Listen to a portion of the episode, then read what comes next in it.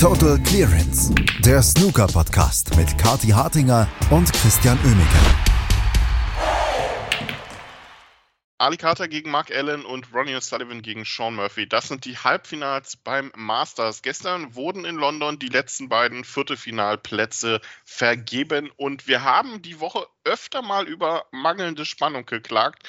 Darüber können wir uns, was den gestrigen Tag angeht, nun überhaupt nicht beschweren. Und darüber werden wir reden hier bei Total Clearance mit über zwei wirklich fantastische Viertelfinal-Matches, die wir gestern gesehen haben. Und das tun wir, Katja Hartinger und Christian Oemicke, hier bei Total Clearance für euch am Samstagmorgen Brunch. Hallo Kathi. Guten Morgen, Christian. Was haben wir gesagt? Ne? Ausschlafen heute, weil es spät wird zwischen Mark Allen und Mark Selby. Also genau so kam es dann auch. Ähm, und für mich sind gestern die lächelnden Momente in Erinnerung geblieben, tatsächlich. Na, da haben sich Ali Carter und Judd Trump angelächelt vor ihrem Entscheidungsframe nach dem Motto, ey, was machen wir hier gerade? Was ist denn heute los, heute Nachmittag? Ähm, und wie sich Mark Allen und Mark Selby gleichermaßen angegrinst haben wie die Honigkuchenpferde, als Mark Allen das Maximum Break gespielt hat in deren Match. Also das war ein, ein Snooker-Tag gestern, der denkwürdig war und bei dem sich die Protagonisten auch klar waren, dass es alles irgendwie so ein bisschen denkwürdig ist, was, was sie da auf den Tisch bringen. Das war es absolut. Es waren wirklich zwei richtig tolle Matches. Nicht immer krass hochklassig, nicht immer wirklich fantastisches Snooker, aber es war unfassbar spannend. Es war unheimlich interessant anzusehen, wie die Matchverläufe waren. Und es war, wie du schon gesagt hast, auch einfach eine, eine durchaus herzliche Stimmung. Und das ist schon kurios, wenn man weiß, dass ein Ali Carter beteiligt war. Aber äh, ich muss sagen, selbst das Match, ähm, und ich mag ähm, den Ali Carter jetzt nicht unbedingt so, ähm, auch als Spieler übrigens gar nicht so, nicht nur weil äh, wegen seinen ganzen anderen Geschichten, sondern auch so, muss ich jetzt sagen, gucke ich dem jetzt nicht so gerne beim Snookerspiel zu. Aber das gestern war richtig schön anzuschauen und da hat es mich auch gar nicht so sehr geärgert, dass Judd Trump dieses Match verloren hat. Aber was bitte war denn das für ein Match? Also, was haben die beiden da zwischendurch fabriziert? Also da haben sich ja Centuries kuriose Safety-Momente, absolut grandiose Flugs oder war das vielleicht doch geplante äh, Sachen abgewechselt. Äh, das war ja absolut irre. Und dann haben wir immer wieder diese Momente gehabt, in denen beide nicht nur haarsträubende Fehler hatten, sondern im nächsten Moment dann gefühlt wieder dazu in der Lage waren, aus einem absolut irren, kaputten Tisch ein richtig gutes Break zu fabrizieren. Genau, da, da, konntest du nicht wegschauen bei dem Match. Das war absolut packend. Na, völlig egal, ob du die Spieler jetzt groß magst oder nicht, du, du konntest nicht wegschauen, weil es war ständig irgendwas los. Das Match hatte keine Ruhephase. Du warst dich eigentlich ständig am Wundern, was hier passiert. Weil entweder es war ein richtig guter Stoß oder es war ein richtig schlechter Stoß, es war Glück dabei. Ähm, es war ein unglaublich abwechslungsreiches Match zwischen den beiden. Und für mich war so ein bisschen die Storyline, dass Ali Carter eigentlich von Anfang an der bessere Spieler war. Sein Breakbuilding zündete auch deutlich besser. Aber Judd Trump blieb im Match. Den, den wurde man nicht los. Und er kam dann sogar zu so einer ja, richtig starken Phase. Und dann haben wir, meine Güte, Frame 8. Ähm, das höchste Break im Match, um mal so ein paar Statistiken abzuarbeiten, war die 129 von Judd Trump im siebten Frame, die aus dem Nichts kam ähm, nachdem er davor zwei Frames verloren hatte, obwohl er Chancen hatte. Ähm, wir hatten auch eine, eine 103 von Alicata, äh, aber ansonsten ähm, war das jetzt nicht das Match der, der ganz hohen Breaks, aber es war wirklich das Match der ganz hohen Spannung. Ähm, wir hatten diesen, ja, diesen Flug von Judd Trump, den du schon so halb angesprochen hast. Also was ist denn da passiert? Na, es, es, ging um, es ging um Grün, es ging auf die Farben. Ähm, und Grün sollte gelocht werden, ganz normal in die Ecktasche. Ähm, also lief dann aber da nicht rein, dann aber ganz, die, ganz hoch und da aber auch nicht rein als Flug ähm, und blieb dann aber super sicher liegen, dadurch, dass sich Braun aus dem Nichts kommend davor geschoben hatte. Also da, bei Judge Trump weiß man ja nie, was ist ein Trickshot, aber ich glaube, das kann der 250 Mal versuchen und das kriegt er nicht nochmal so hin. Ja, war schon interessant. Ähm, Äh, das äh, war so der, der, der geflugteste Snooker aller Zeiten wahrscheinlich.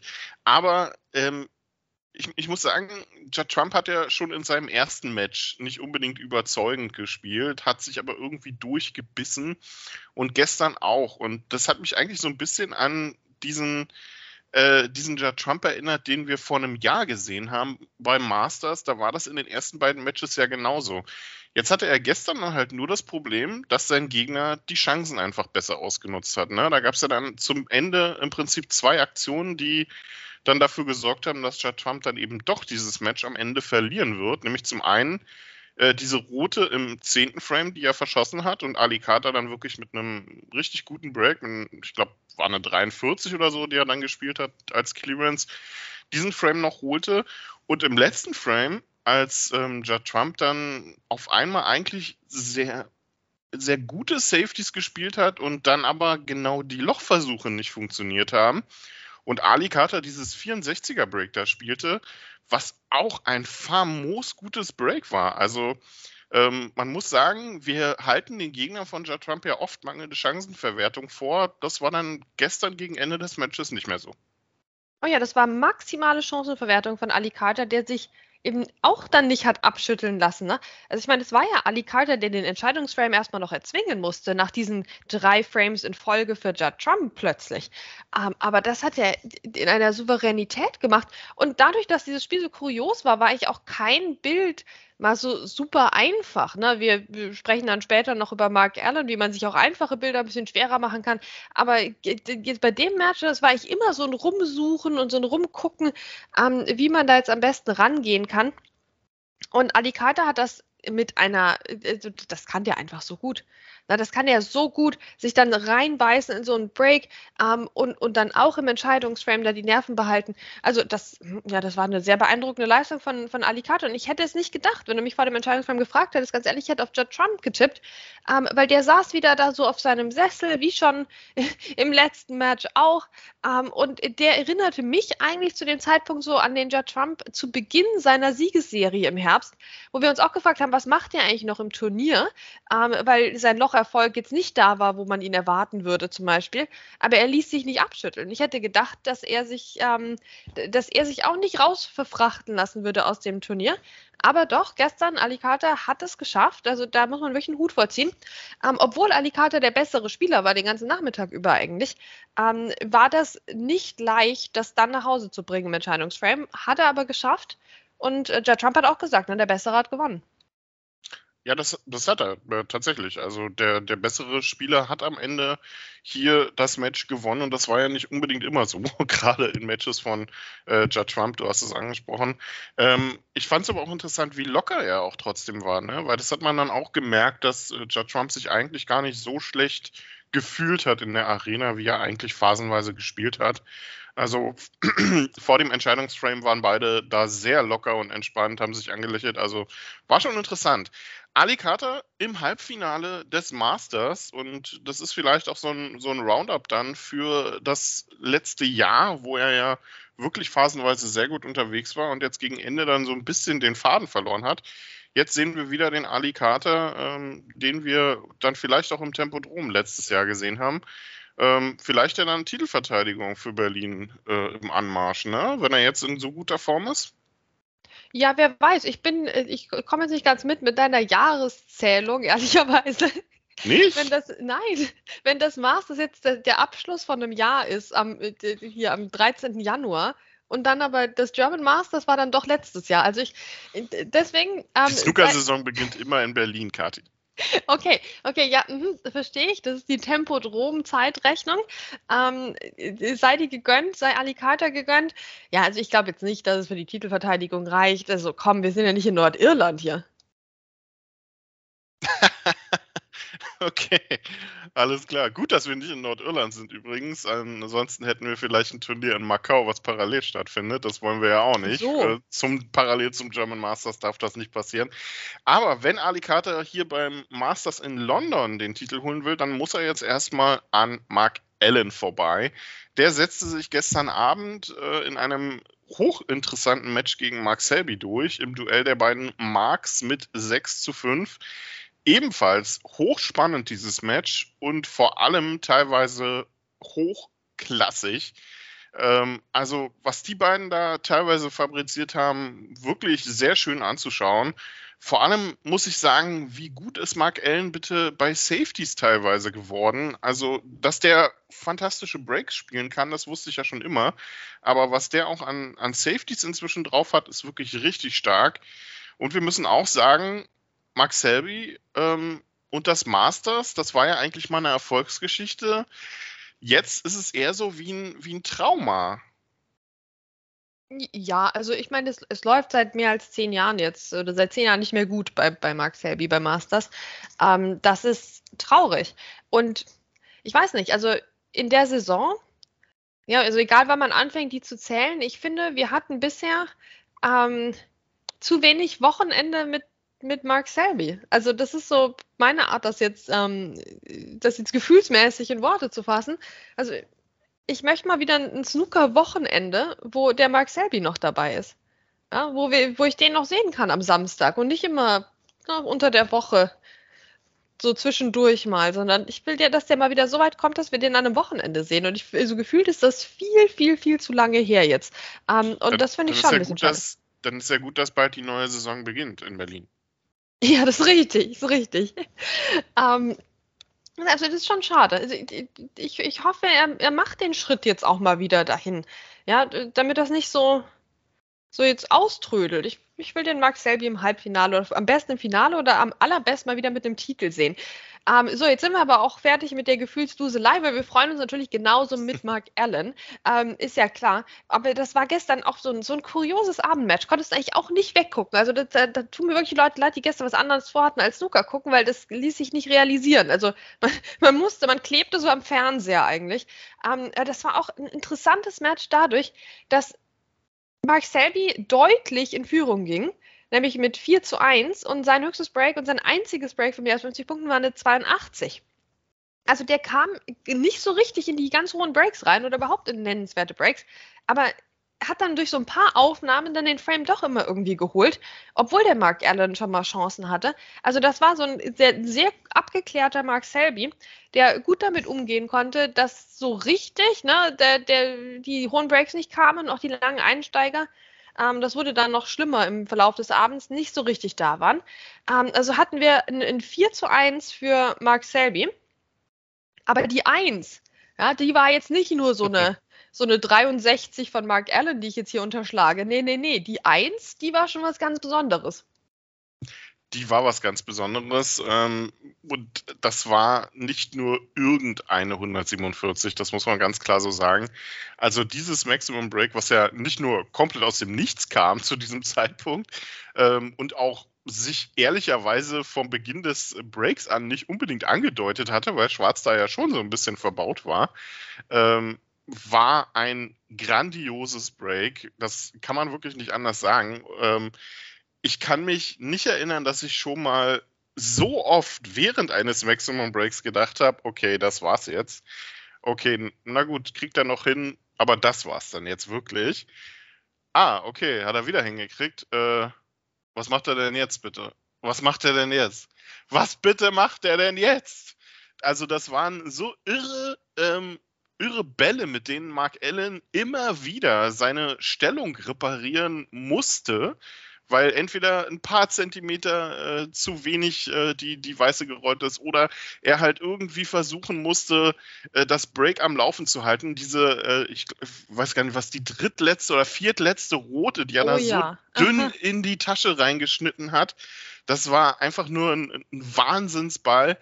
Ähm, die letzte schwarze, da habe ich auch gedacht, oh Gott, Möge die bitte noch fallen. Also das, äh, das war einfach nur ein, ein irres Break. Also ich habe selten so tolle, so ein tolles Maximum Break gesehen, in dem man aber auch so oft gedacht hat, meine Güte, mit ein bisschen besserem Stellungsspiel wäre das deutlich nervenschonender gewesen. Ja, war das vielleicht sogar das beste Maximum Break aller Zeiten? Ne? Grüße an Neil Robertson gehen raus an der Stelle, der, der, der da sich ähm, gerne echauffieren kann. Nee, also das war absolut krass. Also ich habe auch, muss ich sagen, da bei quasi jedem Stoß mich versucht schon so mental darauf vorzubereiten, dass es jetzt nicht klappt. Ne? Weil ich saß da natürlich auch so und dachte mir so, ach, jetzt cool, Freitagabend, ne? Jetzt stell mir vor, jetzt siehst du mal wieder so ein Maximum Break, so richtig live im Fernsehen. Ja, aber nein, Achtung, nee, das, ah, das kann jetzt eigentlich nichts werden. Okay, und oh, oh, ging, ging doch, ne? Also das war absolut wahnsinnig cool, was Mark Allen da gespielt hat, wie, wie plötzlich dann alles fiel einfach, wie, wie vorherbestimmt. Und dieses Maximum Break, ähm, das wurde mir gestern auf Twitter auch schon vorgehalten, Grüße gehen auch daraus, ähm, das war unglaublich schwer. Ne? Da hat man richtig gesehen, wie schwer es ist, ein Maximum Break zu spielen. Und das hatten wir die Woche auch schon anders. Und wenn ich es mir aussuchen dürfte, ich würde immer das hier wählen. Ja, also da hast du bei jedem Stoß gesehen, meine Güte, ist das eine Arbeit, bis du diese 147 Punkte bekommen hast. Ja? Das gibt's doch gar nicht. Da bist du noch gar nicht bei einem Century Break eigentlich und musst schon solche Roten da noch reinschneiden. Also es ist, es ist so krass. Also eine 147, wie schwer ist das dann bitte? Bisschen hat er sich auch selbst schwer gemacht, ne? streckenweise. Also ne, am Anfang sah es nicht nach Maximum Break aus, dann sah es mal sehr nach Maximum Break aus, dann hat er sich selbst schwer gemacht. Aber hey, schwamm drüber, ne? Es war, dadurch haben wir diese ganzen krassen Bälle gesehen. Es war alles heftig. Jede Farbe eigentlich war heftig. Ähm, und ja, es ist, es ist schwer, ein Maximum Break zu spielen. Kati Harting, 13.01.2024. Ähm, ja, es, äh, es ist schwer tatsächlich und ich muss sagen, also es ist ja, ähm, so ein Maximum Break ist ja immer was Besonderes. Aber wenn man mir jetzt irgendein Maximum Break raussuchen würde, so einfach random aus der ganzen Liste, könnte ich mich sehr wahrscheinlich nicht unbedingt dran erinnern. Ähm, aber es gibt einfach ein paar Breaks, ein paar 147er, die bleiben einem für immer im Gedächtnis. Das ist zum einen ähm, die Maximum Breaks, die man live gesehen hat, natürlich im Tempodrom von Judd Trump, von Tom Ford. Die werde ich nie vergessen. Das hundertste von Mark Selby, diese letzte Schwarze, werde ich nie vergessen. Ähm, die von Ronnie O'Sullivan teilweise zugegebenermaßen auch. Das schnellste natürlich, auch weil man es alle zwei Wochen äh, vorgespielt bekommt. Aber äh, ähm, dieses Break gestern, glaube ich, wird sich einreihen in die Reihe der Maximum Breaks, die man wohl im Kopf behalten wird. Und dazu zählt dann vielleicht auch Sean Murphys beim Shootout. Ja, ja, genau. Und das wird auch so ein Break sein, was wir, glaube ich, weiterhin mit Mark Allen auch verbinden werden, oder? Also ja. ich habe schon das Gefühl, ne, das bleibt so der Mark Allen-Status. Genauso wie man bei der letzten Schwarzen, ne, die so schwer war, dann vielleicht nochmal an Tiptire und nur gedacht hat.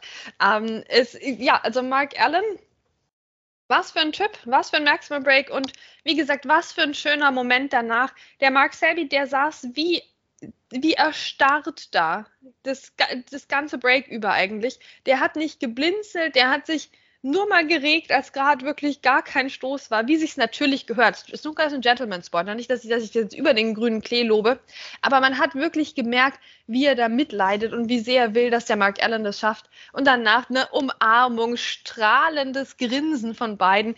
Ähm, und das war schon, also das war richtig, richtig schön, wenn man halt auch beim Snooker zusammen feiern kann.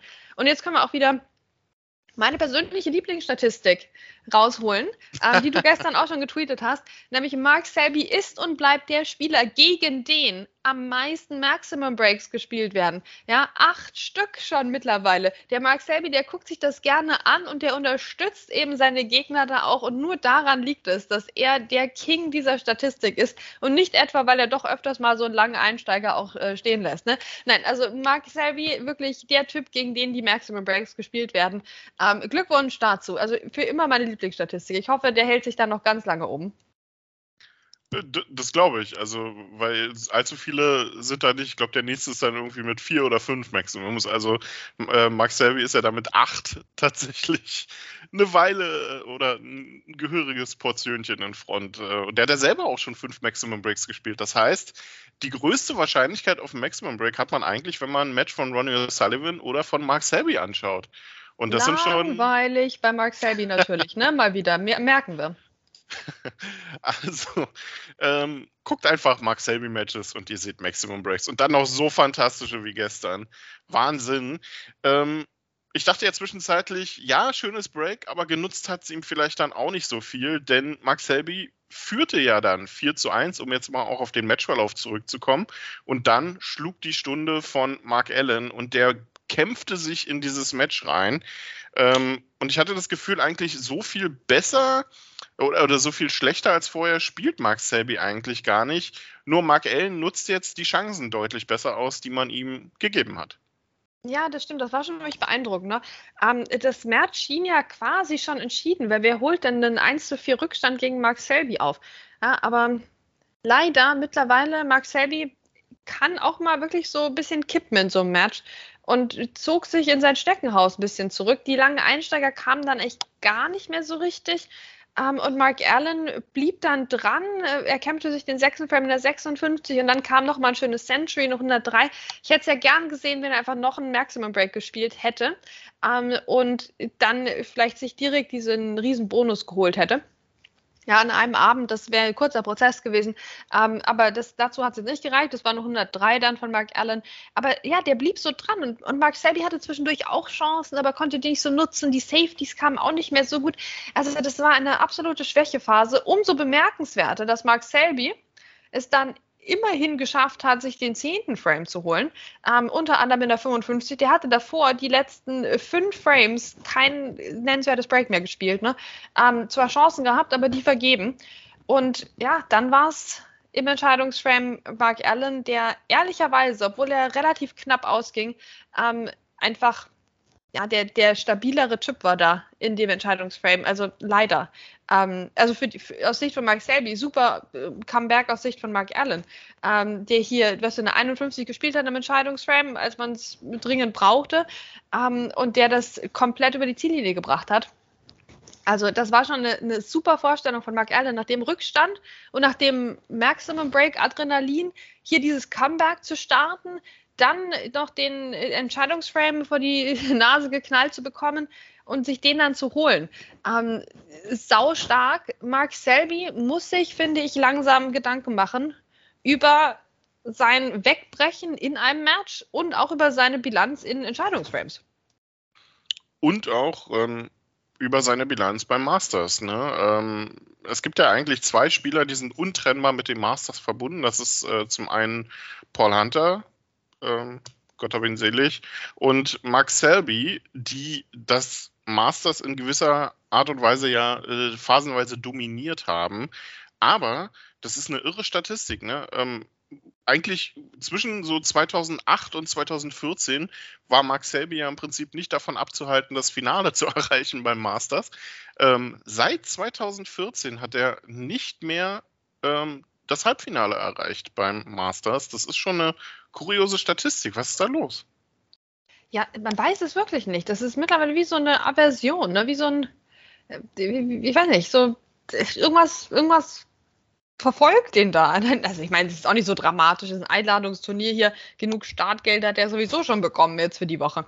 Ähm, aber ich, ich würde es mir ja wünschen, dass er da mal wieder performt. Und jetzt war er so knapp dran mit 4 zu 1 schon in Führung. Also was ist denn das für ein Mark Selby, der eine 4-1-Führung aus der Hand gibt? da kann man sich jetzt schon mal Fragen stellen. Ich finde, der könnte sich wirklich auch mal auch mal hinsetzen und, und jetzt darüber nachdenken, über seine Einsteiger, über ähm, seine Stabilität im Match, über seine Performance in Entscheidungsframes. Der war doch der gefürchteste Typ überhaupt im Entscheidungsframe. Und mittlerweile würde ich in einem Entscheidungsframe gegen Mark Selby tippen, so standardmäßig. Hm. Harte Worte von einem Mark Selby-Fan. Ähm, ja, es ist, äh, es ist schwierig, aber äh, Mark Selby wird selber genug Erfahrung haben, um damit irgendwie umzugehen. Mark Allen kann es jetzt erstmal egal sein. Der steht im Halbfinale. Ähm, übrigens, ich glaube jetzt auch das, das erste Mal, seitdem er es gewonnen hat. Ne? Ähm, also auch für den war das Masters jetzt nicht unbedingt. Ich glaube, der hat dieses Jahr das erste Mal ein Match gewonnen beim Masters überhaupt, seitdem er äh, das Turnier gewonnen hat. Also auch für Mark Allen ist damit der Bann so ein bisschen gebrochen. Jetzt darf er heute Abend gegen Ali Carter spielen. Auch sehr interessantes Line-up. Aber am Nachmittag gibt es äh, dann Ronnie O'Sullivan gegen Sean Murphy. Die Frage ist, gibt es äh, das nächste, naja, Freilos wäre jetzt zu hart gegenüber Ding Junhui und Barry Hawkins. Aber gibt es den nächsten klaren Sieg für Ronnie O'Sullivan? Es fällt einem schwer, was äh, Gegenteiliges zu finden. Oh, ich dachte, du fragst jetzt, wie gibt es das nächste Maximum Break, Christian? Weil ich meine, wir hatten die Woche ja schon so. zwei. Und Na, wir sind leicht, ja so verwöhnt. Also Kati. Nein, und das ist ja leicht zu beantworten. Die Frage einfach dahin gucken, wo Desislava Bushilova ähm, die, die Schiedsrichterin ist. Weil die hat ja beide Maximum Breaks in dieser Woche geschießt. Und da muss man auch mal sagen, das gab es vorher schon mal in der Geschichte des Snooker. Wer war da die Schiedsrichterin? Auch Desislava Bushilova. Ja? Also die, die, das, das kann sie, Maximums äh, schießen. Sehr schön. Ähm, Es wird die beliebteste Schiedsrichterin bei der WM dann. Ja, das, also vor allem denke ich mal bei Mark. Allen, bei Juicy und bei Ding Junhui. Ne? Also ich meine, die werden sich drum reißen, von der geschießt zu werden bei der WM, weil da geht es ja noch um den mega super Hammer-Bonus. Ähm, also da sind wir, haben jetzt drei Leute im Rennen. Finde ich auch nicht schlecht. Finde ich nicht schlecht, dass die mal ein bisschen zittern können mit ihrem Bonus hier. Ähm, gut, aber ja, heute Ronnie O'Sullivan, doch ganz ehrlich, ich weiß es doch auch nicht. Ich, ich, möchte, ich möchte ein Disco Inferno sehen von Sean Murphy. Ähm, ich weiß nicht, ob ich es zu sehen bekomme. Ähm, ich glaube, das solidere Halbfinale, und ich freue mich, dass es am Abend ist, ist wirklich das zwischen Ali Carter und, und Mark Allen. Heute Nachmittag, da kann viel passieren. Das ist kein Wunschkonzert, aber so ein Maximum Break würden wir schon nochmal nehmen. Ja, hatte ich jetzt auch nichts dagegen, aber äh, man will ja auch nicht zu viel verlangen. Ähm, was war das bitte für ein grandioser und mal wieder waren es die Viertelfinals, ne? Ah, Ich bin schon ein bisschen traurig, wenn ich ans, äh, ans German Masters denke. Ist jetzt ein totaler Themencut. Äh, sprechen wir beim, beim, bei der Vorschau auf Berlin drüber. Ähm, aber die Viertelfinals lieferten mal wieder ab beim Masters in London auch. Ali Carter und Mark Allen setzten sich in fantastischen Matches durch treffen heute Abend um 20 Uhr dann aufeinander im Halbfinale von London. Am Nachmittag gibt es Ronnie O'Sullivan gegen Sean Murphy und dann wissen wir, wer am Sonntag um äh, den Titel spielt, um äh, die 250.000 Pfund, die es gibt für den Sieger. Und wir werden das Ganze natürlich für euch hier bei Total Clearance auch weiter beobachten. Kathi und Chris sagen Tschüss. Bis zum nächsten Mal. Total Clearance, der Snooker-Podcast mit Kati Hartinger und Christian Oemeke. Wie baut man eine harmonische Beziehung zu seinem Hund auf? Puh, gar nicht so leicht. Und deshalb frage ich nach, wie es anderen Hundeeltern gelingt, beziehungsweise wie die daran arbeiten. Bei Iswas Dog reden wir dann drüber. Alle 14 Tage neu mit mir, Malte Asmus und unserer Expertin für eine harmonische Mensch-Hund-Beziehung, Melanie Lippisch. Ist was, Dog? Mit Malte Asmus. Überall, wo es Podcasts gibt.